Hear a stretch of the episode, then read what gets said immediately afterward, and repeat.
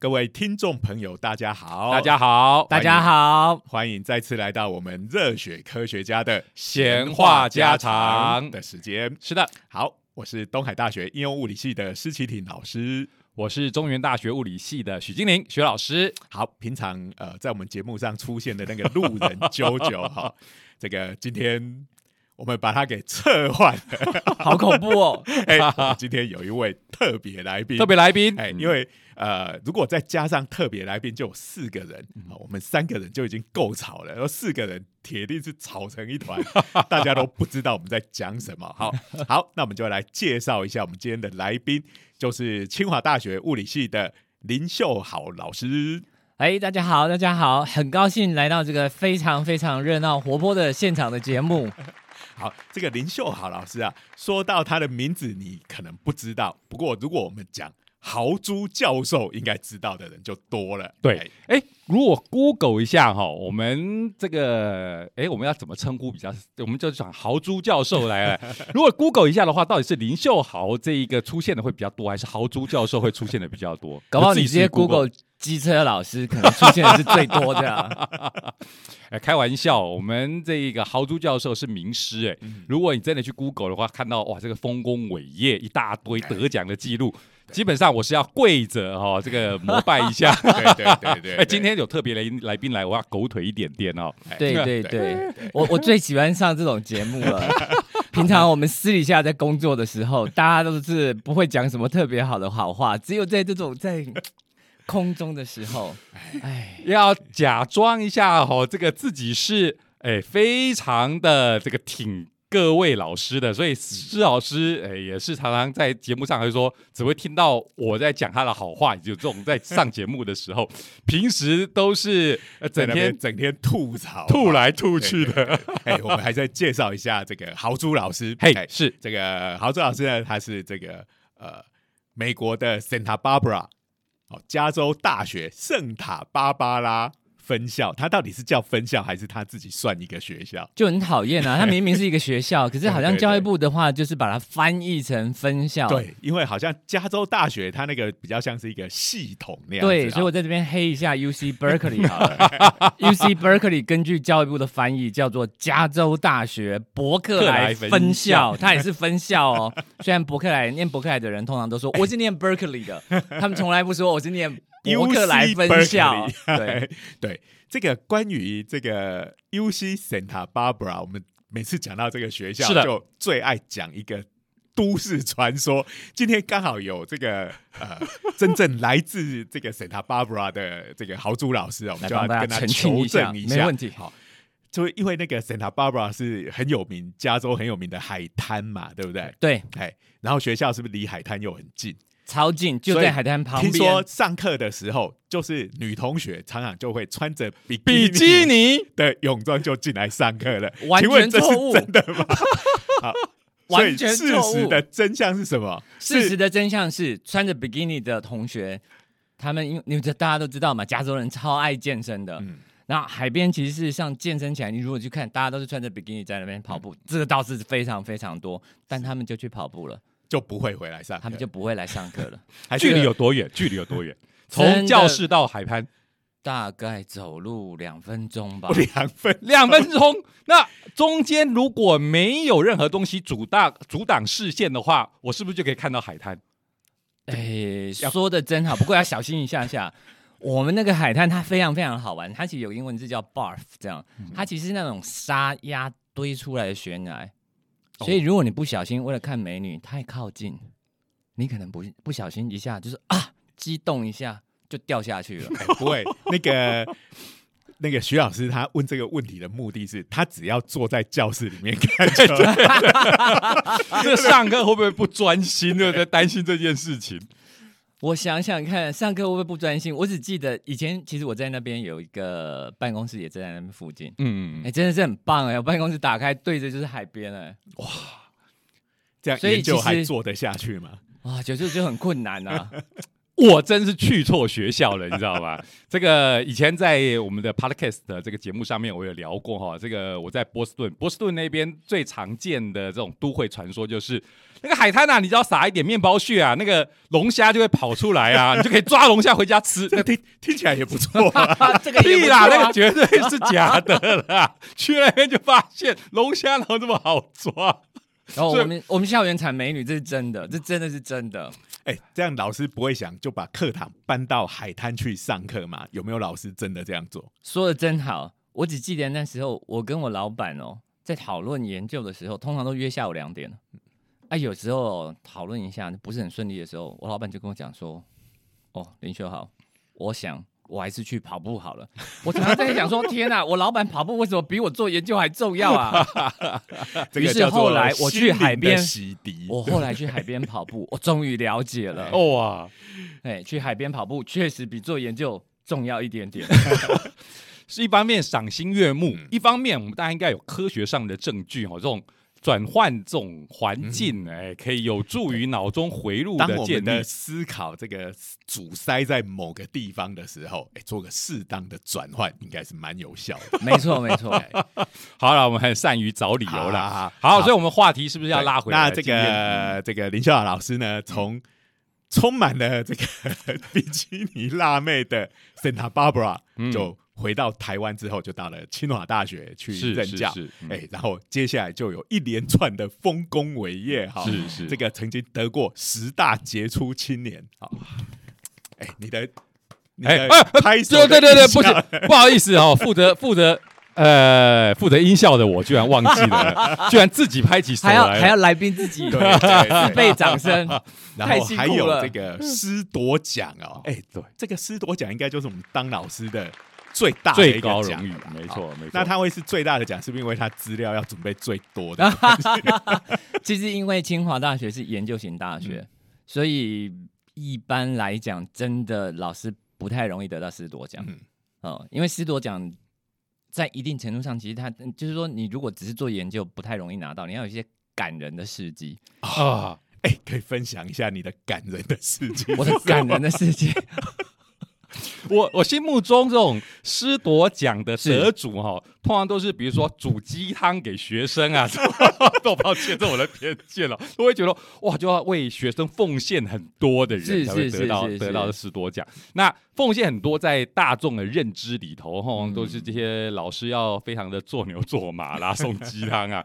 可是显然我们的豪猪教授不是走这个路线的嘛，对不对？对那基本上应该就是呃教的非常好。那个嗯我对这一个豪猪教授最大的，应该说最有印象的事迹之一，就是哎、网络上还流传语录哎。豪猪语录哎、哎你的学生豪语录你的学生哦，对你崇拜到要把你的讲的话变成一个语录哈、然后这个流传出来，这个真的就跟毛语录一样伟大。对，这个这个完全是模仿，我必须要澄清一下，这么自由派的人怎么会最后变成还跟毛语录一样，太悲剧了。在此借由各位非常受欢迎的节目跟大家澄清一下，主要是那一届的学生跟我实在太有缘了，我大一教他们，我大二也教他们，我大三也教他们，你想想看，他们甚至都流行起来叫好课。值得一修再修啊！哇，那你要是好课一修再修，那根本是 所以不只是你大一教他们，当你大一又教他们的时候，还有人同时又在上你大一教过的，那真的是数不清了。哎所以就是这个，还有这个过去很多存货要对纠结在一起的缘分啊！而且结果我教他们班最后一堂课的时间，居然还我生日。哇，那所以他们班后来就给我一个很特别、很特别的礼物，他们跑去我所有录制的线上课程哦，无论是就基本上是把跟课程不相干的全部整理起来，所以有好笑的，有我这边胡言乱语的，然后就是说，我们上课通常上到一半，通中间要穿插一些有的没有的，免得学生没有办法集中精神。没错，没错，。没错，所以他们就把这些东西全部剪辑对，然后因为那个是啊非常非常长，而且我听说他们还分工，你知道，我说哎，你负责哪一段，你负责哪一段，然后就全部把它剪出来，我真的太感动，我这辈子没有收过这么贵重的礼物。就是你看到可能只是一本书，而且他们那本好语录，他还仿制我最后教他们，因为我是用 Kicktail 的，嗯然后蓝色的那个封面，哎，他做的对对，本啊热力学哎那一本。大家都知道啊，然后结果，抱歉，这个话题太宅了，抱歉啊，怎么大家都知道，我的听众有一大半不知道。好了，所以这个就是热力学的编经典教科书嘛，好啊，所以是哇上热力学还可以这个整理出一个好语录，真的是吓到很很。很佩服，很佩服。我觉得其实事实上应该是这辈子收过最最最最令人感然后动的是不是你到那时候才发现，原来你在录课程的时候废话有这么多？我这一定都是这样的，这没有办法。我就跟大家分享一个非常好笑的事。我记得有一次吧，我在录应用数学，那明明镜头就是摆着，哎，我这个人刚好就是，反正就是不是 camera shy，大概也没有 microphone shy，所以今天其实在这边哇，就开始这边乱聊乱聊起来了。结果那一堂课，我忘了学生到底做什么。我突然觉得，就是分享人生的大道理很重要，大概就是就就骂了他们二十几分钟吧。哇，那因为就是就直接录下来了，结果当然私底下后来团队的其他成员就为了捍卫清华大学的校誉嘛，就说豪猪老师，你那一段我们要不要帮你后置剪掉啊？哦，因为那时候就是在就录，因为是当做数位课程的一部分，所以都有对对对侧录下来。然后是现场教学现场直接录下来，没错，没错，没错的那一，是那种嗯纪纪录片的那种概念。然后我就直接跟我的团员讲说：“你开什么玩笑？你今天要我讲这个常微分方程式，讲十次我都讲得出来。你要我突然有这种热血，就是这样骂学生，我骂不出来，你为什么要把它剪掉呢？那是有因为当时的气氛和气势，是是哎是，迸发出来的这种随临，这应该是说即兴表演，哎，对呀、开玩。笑，好，所以就因为这一场二十几分钟的骂学生，让你得到了师多奖嘛？哎呀，不过说真的，其实得师铎奖真的是以研究型大学来讲，真的是不容易。嗯那我自己拿奖是因为两件事，嗯那一件事情是非常好玩，一件事情其实是因为我投入数学教学已经十几年了，是所以也还算产生了一些影响力，所以哎，教育部居然也看到了，所以就觉得说，哎，这个不错，一个老师影响了很多人。嗯嗯，另外一件事反而是倒过来，其实我在清华大学哦，也拿过一些教学奖项。其实让我最最最感动，的不是拿到教学奖项，是我有一次拿到杰出导师奖。哇，那个真的是非常感动，因为我觉得我在清华大学做的，其实花很多时间做的其实是辅导一些学生的状况。嗯那特别是物理系的学生，他们又聪明，嗯嗯，所以一般上面来讲，他们还不太容易被辅导。他如果先认定说，啊，你根本不知道我被什么困住，我被量子场论困住、了，你又不懂量子场论，你怎么辅导我？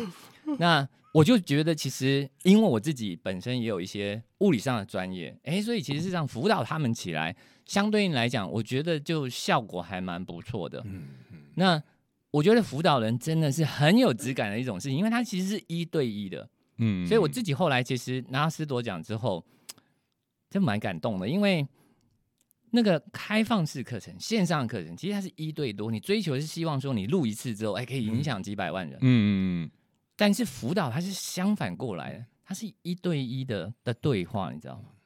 所以这可以说是在教学或教育模式的两个极端。对对对对对那，我觉得我很幸就是要运。钻的非常的深，真的觉得我很幸运。我觉得其实，在很多教育现场，应该也都有很多的老师，我觉得他们也做了很多很棒的事情。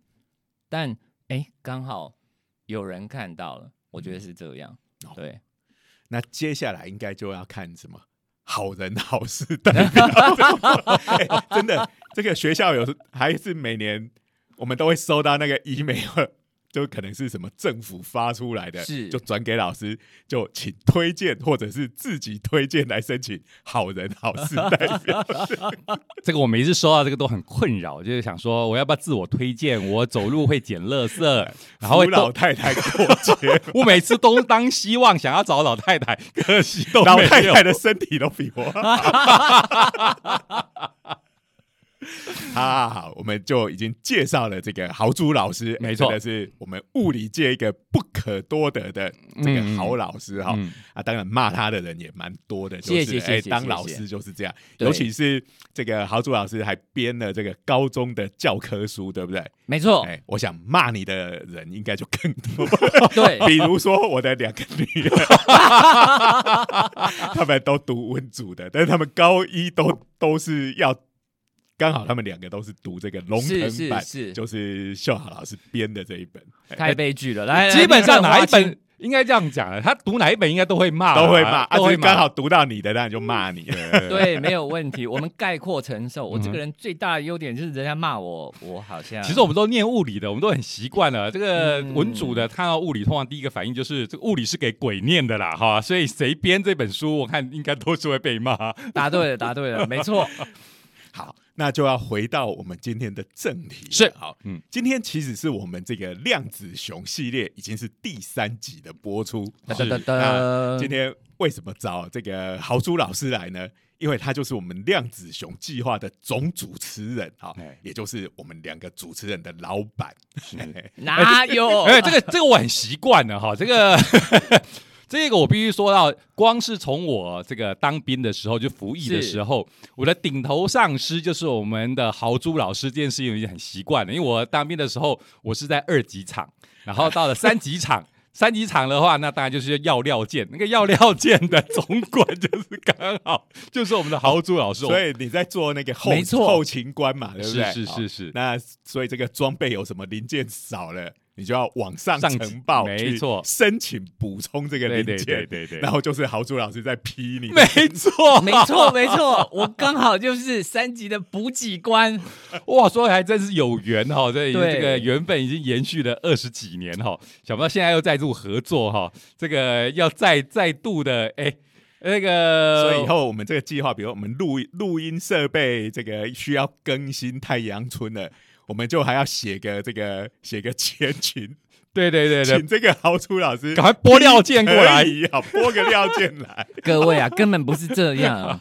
实际上的状况是，两位老师偷偷拱我出来当总主持人，结果呢，所有的坏事都要我在这边承担啊！他们根本是想干嘛，他们就干嘛。这个他们刚刚在那边讲的一副很尊重的样子，那都是在骗大家的。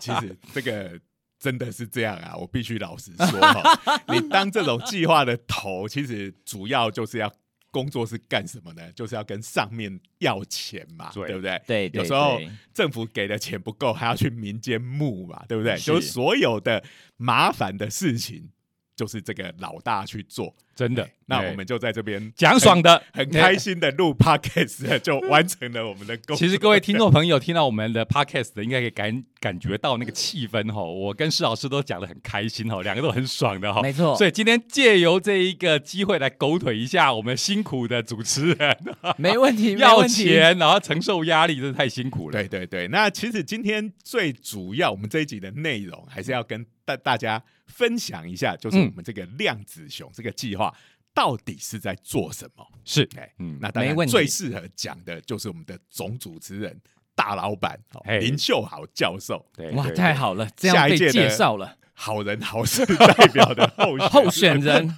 请大家更多多支持啊！哎哎，其实前面的节目我们稍微稍微聊过了哈，这个叫做量子熊 （quantum Q Bear，Q Q bear），来来来 Q Q bear，bear，来来来来，所以这个还是给话说从头来来，来来来，没问题哎。话如果真的要说从头，哇，这真的是物理学家。我们先从 F 等于 ma 牛顿第一运动力开始讲起 好了。不要那么糟了。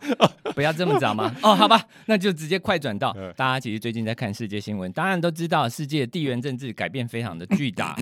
那台湾的电子业突然冒出来，嗯，那冒出来了之后呢，其实全世界不管是友善的国家、敌对的国家，他们其实都会做一件事嘛，他们其实事实上都会试着去拆解台湾的电子业，因为没有人喜欢，就是说，哇，天呐，我们今天划手机、坐坐汽车，所有的东西全部都要被台湾钳制，不好嘛？你就说我们现在跟美国好像妈急的不得了，妈对不对吉嘛，对不对你看对？美国世界首强，他怎么能容许他自己这个主要的科技的产业，结果通通被台湾掐住脖子。没错啊，所以 Mark 到就是请我们的 T 厂到呃美国去盖厂了嘛。嗯对，看起来很礼遇，其实就我的感觉就是他想要偷这个 T 厂的技术嘛，对不对？对这也不能算是偷，这个就是上级厂就说来来来来来，这个你的东西要上供上来。没错，这个就他是上他不，必用偷的，他是是一声令下来，你给我乖乖过来。所以这个有好有坏嘛。嗯一下子全台全世界的人都知道说，哦，台湾其实电子业非常重要。嗯嗯可你一旦其实事实上突然变得太重要了，嗯大家就会试着拆解你。嗯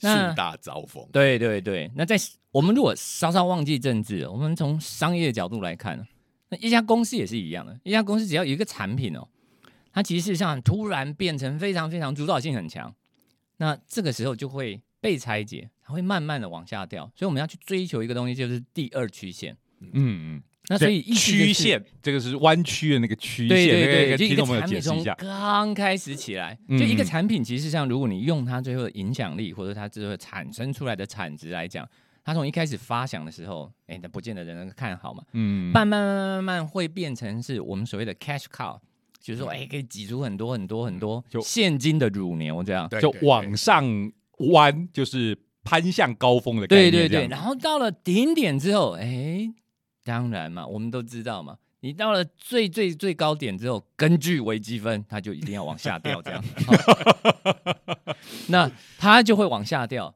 那你最后如果掉掉到光了，你公司都没有任何举措的时候，哎，那就很困难。那你当然就说，哎，我不能再创高峰吗？嗯哇，有时候真的是很困难，因为每一个产业有每一个产业自己的周期跟循环，嗯没有错。或许你可以再创高峰，可是但你也可以有另外一种思考的方法。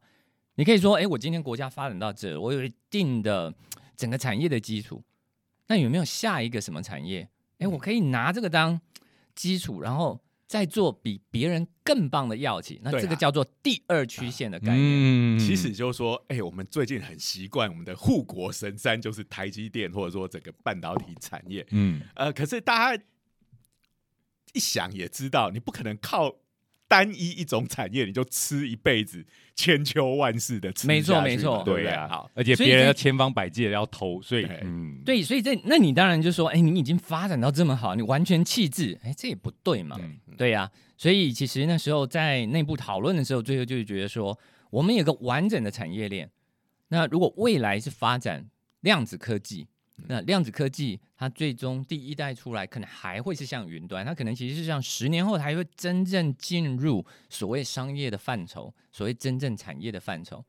诶，那时候的话，我们整个非常完整的半导体链，就是从中上中下游这样一整个下来，诶，搞不好实际上是全世界非常非常有竞争力的。嗯所以我们这个整个量子国家队的想法就是从这里来的。对对对对对那我，们的第二曲线其实也不是说完全做一个全新的产业从零开始，是有点要让它在我们这种半导体的科技业现有的基基础上面面，，嗯，然后把这个量子科技加上去。对，在往上要进我们可以这样去想说，其实我们现在做出来所有的产品，其实它不是只是中间核心的这个 chip 而已啊，它其实事实上还有很多很多周边所有的东西。那你今天量子电脑做出来了，你还是需要这些东西啊，所以我就觉得，哎，这个是还蛮棒的。那那时候其实呃，后来从行政院，然后到科技部，现在当然是国科会，国科会了，哎，大家就觉得说，好，这个量子国家队成立了。嗯那当然，其实它有很多包含研究上啊，包含产业上的。哎，但是谁来把这个推广的工作做一做？啊，那哎，我就很自告奋勇说，哎，来，我来。然后呢，那要要做推广的话呢，其实你就要开始真的知道说，哎，怎么样可以把东西推出去？那当然，其实上我们就开始找到很棒很棒的伙伴嘛。那当哦然是长其实我们吗？那当然啦、感谢。所以呢，我们就筹组了一个量子熊的团队。嗯那这个量子熊的团队，我就是要讲一下，嗯量子电脑的核心就是量子位元，量子位元叫 qubit。那如果你英文不是很好，就是跟我一样的话，那 Q Bear Q Bear 发的不是很好，你就变成 q bear 哈。而且 Q bear 多好啊！Q bear 你再把它拉长一点，就变成 quantum bear，然后你再把它翻成中文，哇，真是会，真是会扭曲啊！最后就变成量子熊了。然后变成量子熊之后，哎呀，那这样我们设计 logo 跟所有的东西多棒啊！就超简单的，一下就可爱多了哈。对对对，不然你整天那边量子位元什么的，哇，这个好像所以太抽象了一。般大家讲量子都是用猫来代表嘛，对不对？因为那个薛定谔的猫，嗯现在即使一般大家我们的听众不知道量子力学是什么，大家多多少少都有听过薛定谔的的猫，猫对不对没错它到底是死的又是活的？嗯对但是这个东西就太普通了嘛，嗯没错这个谁都讲猫，虽然。很多人是一有猫就按赞啊，哦 这个这当然是它的优流量密码，流量密码嗯，哎可是我们就换个这个呃熊，觉得也蛮好的，没错没错。凸，显出我们的特色。没，错，尤其是在台湾，嗯。你看台湾有特有的台湾黑熊，其实我们对于熊这个意象，大家应该都很熟悉，跟台湾有很大的连，对接对对，所以我就觉得，哎，这个还蛮棒的。那不过其实这个刚刚豪猪讲的是官方说法哈、嗯其实中间跳过了一个过程。嗯，哎，其实这个 Q b 一开始你就想 Q b 要变成 Q 贝尔，这个转的也太硬了。哈、嗯中间其实有一步啦，哈，是先是 Q 币尔，先从 Q bit 先 beer，，然后才变 bear 一开始我们这些物理学家就好像刚刚这个夏老师在 Santa Santa Barbara 哈，一边上课一边偷看外面的海滩。这时候如果一边又有个啤酒在那边喝，哇，真是太写意了，对呀对呀，这个而且忍忍不住想到有一年的物语年会在成大开的时候，居然还有免费啤酒券哦，所以你可以看到那个场合，，那个就是学我们的。他的前一年是在东海办，哦，这样子，但是我们不是发啤酒券，我们那是第一次有星巴克的这个咖啡车进来，哇，所以我们发的是星巴克的文青咖啡券。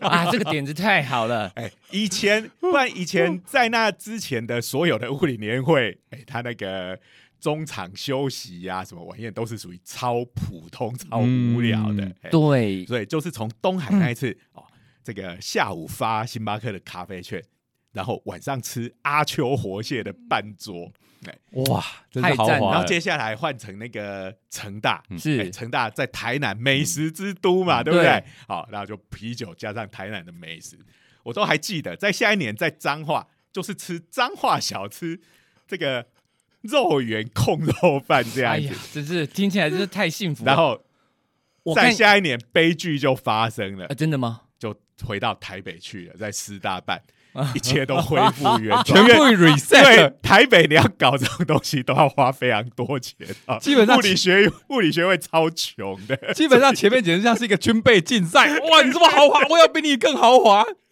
不过刚才讲到就是，不过没有关系，下一届我们量子熊去赞助好了，我们就去赞助我们的周边 好好好 Q Beer，然后呢 Q Beer 最大的特色就是它就跟 Schrodinger's Cat 一模一样，你知道吗？你如果拿到一罐之后，哎，你就打开之后，你才知道里面到底有没有酒啦。哦，有梗哦，有梗哦，你搞不好就拿到空瓶子。对对对对，要打开才知道里有有没有哎。对对对，找这个台啤合作一下，做个这个联名款看看。对，一半装汽水，一半装 beer，打开喝了才知道，有测量才有结果。好这个我相信应该卖不出。好啦，所以我们物理学家就是擅长把各种东西哈转成物理。我们常开玩笑说，我们为什么喝那么多咖啡？就是我们要把咖啡转成方程式哈。喝啤酒我们也是用同样的理由哈。我们就是喝了啤酒绝对不是没事干哈，我们要把这些啤酒转成方程式哈。好啦，所以喝啤酒转成的方程式里面错误可能会比较多一点。所以我们需要有清醒的人再来纠错，这样。好，所以刚才讲了一些我们物理学家的这种诶，常常要要把这个话题岔开的哦，对对对五四三不过我们现在又要回来。是，就是说是很多人可能就会问这个问题：那为什么是量子科技？是啊就是说我们的半导体啊、现在做的超厉害的。啊对对对，那为什么我们的第二曲线，或者是说我们的下一个台湾的护国神山，会觉得是量子科技这件事情？我觉得这个真的是很棒的问题。首先，第一件事情，当我们在发展第二曲线的时候，不代表你就一定要放弃现在的第一曲线啊，嗯，因为第一曲线可能也会再创高峰啊。嗯但如果你第一曲线再创高峰，你还有个第二曲线，那反正你更赢啊，这有什么关系呢？嗯啊，接下来是说，那你怎么去选一个适当的第二曲线？对，哇，这个真的是大灾问了。对嗯这个只能说，呃，政府它可能会衡量各式各样不同的方式。那我在这边其实当然也只是个人妄加揣摩好了。嗯比如说我们今天来讲台湾声医，听起来也是很红嘛。对。但台湾有没有办法真的发展声医到最后掐住全世界的脖子，说，哎呀，人家不敢来打我们或欺负我们，这个比较困难。嗯，这个如果你去全世界各地就会发现，你就发现只要跟医疗相关所有的东西，哎，每个国家自己都是借由法律啊、法令啊，其实保护的蛮好的。嗯嗯，那你今天其实如果像台湾，它不是一个这么大的国家，你要发展这个，最后要产生全球的影响力，它真的是有点困难。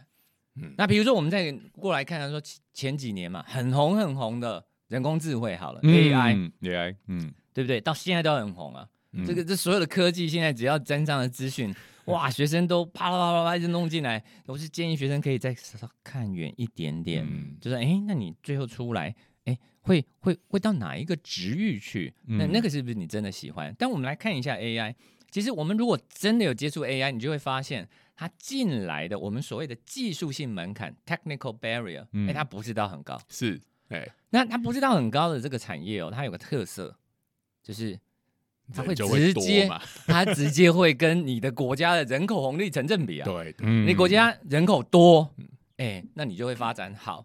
那因为其实台湾人我们是很挤，我们不是很多 对。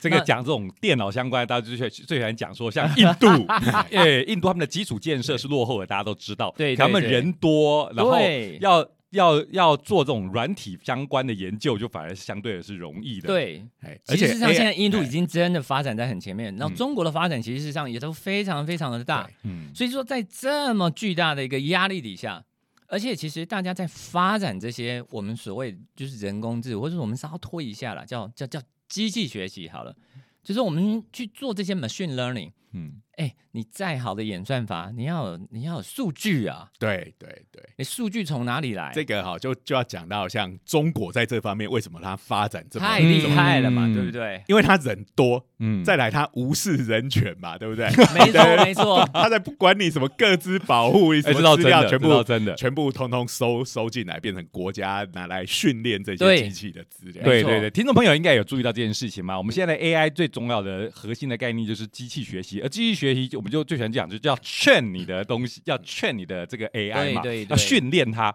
训练它，你就要喂一大堆资料，而这个资料的取得越进步的国家越困难，答对了你知道吗？所以这个真的是现在很大的瓶颈啊！所以你说我们要整个投入做这个，我自己也会觉得毛毛的。哎，那这样子就是说，在生医方面也好，AI 方面也好，好像就是这两个领域，我们思考了一下，并没有说有特别有利的地方，或者是说，你大概很难发展到说像现在这样，可以变成世界独强这样子。哦，对，就是掐住别人的咽喉，或者是说，哎，变成是软国防，也就是说，在战争没有真的发生前，其实有一定程度可以保护台湾的功能性的话，那为什么？逆过来再想？那为什么量子可以呢？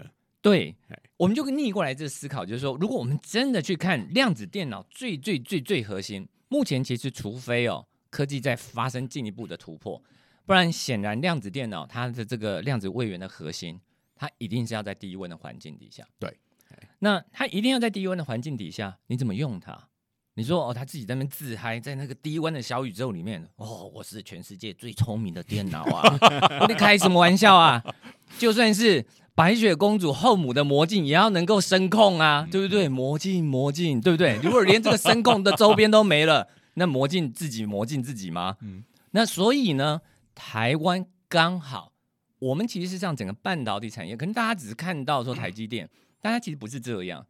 就是说，整个半导体产业其实它从材料，然后设备、仪器，所有的东西，一直到后面这个周边所有的发展，台湾是有非常非常完整的聚落。嗯，那如果今天我不是自己在唱衰自己了，我是说，因为全世界都投了非常恐怖的钱进来，我大概很难相信说，最后我们台湾会是全世界一个做出商用的量子位元的的地方。我觉得这个是真的是蛮困难的。嗯但是别人做出来了，你总是得用啊。嗯那我发现台湾的整个产业哦，它在这方面上的磨练，它是很厉害的。比如说我原先这个是在室温啊，我如果开出条件说，那零下一百五十度行吗？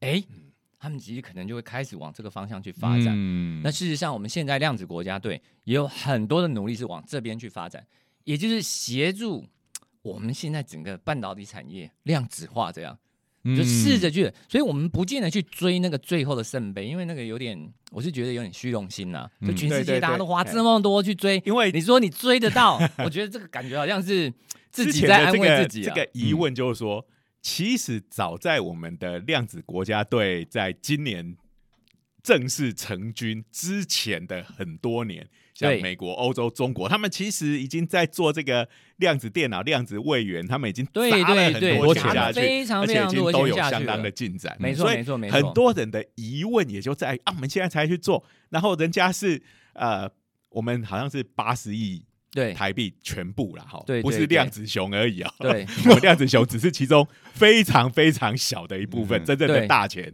是在研发那一边。没错没错。为了怕这个大家以为我们误会有很多 很多钱的样子，开始来跟我化缘。对对对。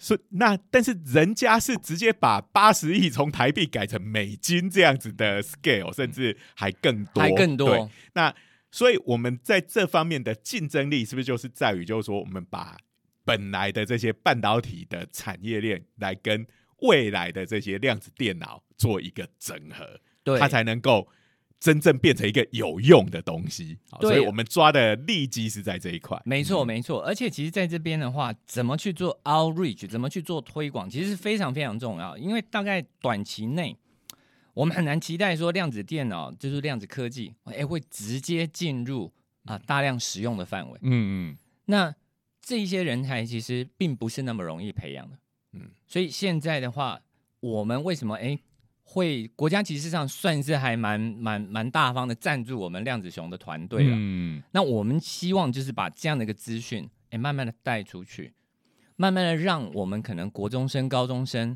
非常年轻的小朋友，哎，也知道有这样的一个东西。那不是说就是要怂恿、洗脑他们要进入这个，倒不是。我们会用很精中的方式，就是让他讲说世界上有这样的东西，哎，如果你有兴趣的话，那你可以多接触一点嘛。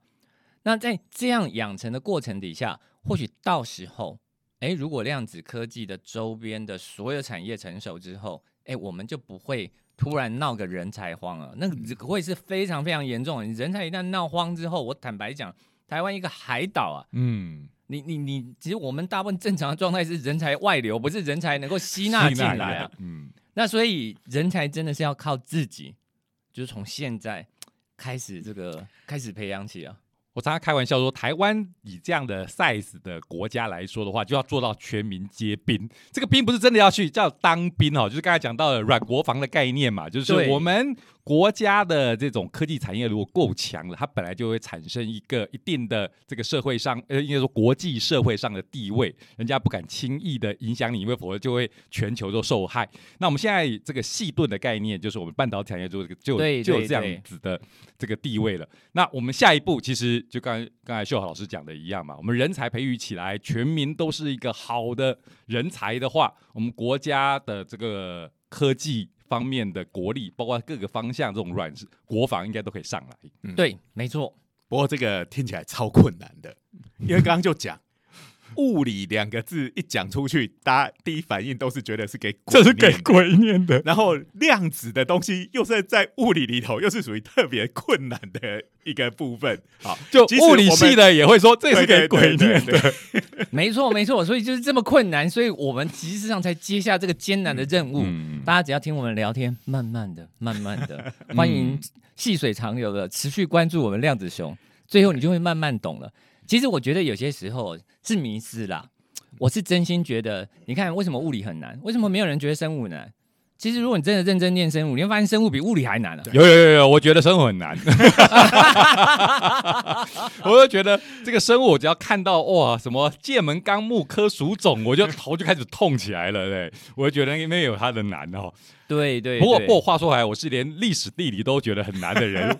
哎，所以我们下次应该拉我们量子熊另外一个成员过来。嗯哇，那个啊真的就是活历史啊，就活在历史里面的。我们成员有另外一位高崇文老师，嗯，哎，也会也会来，也会来。这个对对对，到时候大家这个期待一下。对对对，我们的阿文大师来的时候，我们又要跟他努力的抢麦克风了哈。我阿文大师这个上课的时候，大家要小心哦，常常会发飙，跟那个哎周星驰里面的某一个就常常会发飙的这样。而且我跟你讲啊，这个搞不好那个阿文来录的时候，我你我看你们两只小心一点啊，他超级会吐槽的。呃 好，敬请期待。对听众朋友来讲，互相吐槽就是他们最大的乐趣哈。他们要我就是要看到血流成河啊！不要现在的流行语这样啊，对对只要血流的不是我的血就好。好，所以这个今天哎、很高兴请到这个秀豪老师来跟我们讲一下嗯这个量子国家队所属的这个推广单位，就是我们量量子熊对哎好，对，那哎、其实我觉得真的蛮不容易的。我们国家哦，除了在推这种研究，然后研究型的计划啊，当然免不了要说跟产业啊、国际对对什么的。对对对，以前很少讲到说这个教育推广的部分哈，真的那这一次大概真的体认到，就是说这个把这样子的概念让大家都知道，其实是很重要的一件事情。真的嗯。真的真的，对啊，因培育人才，嗯，对，而且其实事实上，我们量子熊的任务哦，我们其实事实上就是把这么重要，你看我们花了一整个节目跟大家讲说这有多重要啊，国家的未来就在我们这个肩上了，然后我们就用很轻松的态度，诶。对，就很轻松的去执行就可以了。其实我自己其实是要很真心的跟大家分享，我觉得有些时候人生活着，你去做你喜欢做的事，当然很愉快。其实做有意义的事情，哎，我觉得那是另外一种爽感。嗯，特别是如果没有这个机会，其实我们根本就不可能把这样的英雄好汉都在一起。我们量子熊其实事实上有五个核心成员了，嗯，那今天其实已经三个有个，三个，对，现场已经有 三位了。那大家当然其实就是对施启廷老师啊，对我们 Zero 老师都很熟啦。那我们其实有另外一位是高崇文老师，他其实是像在科学教育，然后文章历史上面，其实当然也很出名。那另外一位的话是在最近大学改了名字的这个阳明交大的嗯林基恩教授这样。那我自己都很期待，说实在话，我们自己都很期待。我们最近其实开始也跟外部啊各式各样不同的对于科学教育的推广，哎有兴趣的所有的厂商，到时候整个计划端出来之后，我觉得大家应该是会觉得非常非常有趣的。对，那我们也是希望说，这个计划所推出来的，我们会有这个呃，像我们就是属于 podcast 嘛，好，我们嗯会有影音文章，还有甚至会有实体的活动啊，嗯这个结合在一起。那我们希望它不只是呃内容可以很深入，然后同时它又很有趣啊，嗯大家不要觉得就是说哦，好像又在上那种很难的物理课这样子。绝对不会是这样的。哎，各位两位在讲的已经是下期预告了，我们今天时间已经差不多了哈，所以对对对，我们下一集应该还会要讲到我们这个策略方面的、战略方面的概念。哎就是我们就我们量子熊到底要用什么样新的方法，嗯哎，让这一些重要的科技、科学的知识，哎，可以真的接触到更多的人身上去。那如果说我们可以达到这个目标的话，相信豪猪老师应该就可以当选下一次的好人好事。哇，希望希望希望哇！我要很认真的 做这件事们的计划情才行推完，我们啊！就真的来推荐这个秀好老师竞选好人好事代表。好，那我们就期待这个嗯下下集。好，因为我们讲过嘛，哈，我们这个热血科学家的闲话家常，哈，这个量子熊的专辑跟我们平常的科学新知的介绍，哦，是交替播出的交互蹲跳，交互蹲跳，没错没错。下下个礼拜，也就是我们下一次的量子熊的时间，嗯。我们还是一样会邀请到林秀好老师是。来跟我们讲一下，哎，我们怎么打算来做这个量子科学的呃这个普及教育跟推广的嗯。没问题，没问题，嗯。非常非常期待。好，那我们今天的节目时间也差不多了，好，嗯。那我们就这次就又要再次感谢感谢。好前科技部好也是现在新的国科会是。啊它的这个量子计划的对我们的支持。好支持，嗯。我们这几集哈，前几集我们都要特别强调，我们不再感谢国科会了，哎呀，因为他没有给我科普计划，所以我每一集都要抱怨一下。好啊，但是现在又有了，又复活了又要开始继续感谢感谢谢了。好好，那我们就欢迎各位之后持续还是收听我们的这个热血科学家的闲话家常，每个礼拜二晚上八点会更新。好，那我们的今天的节目就到这边，好，我们下周见，拜拜，拜拜。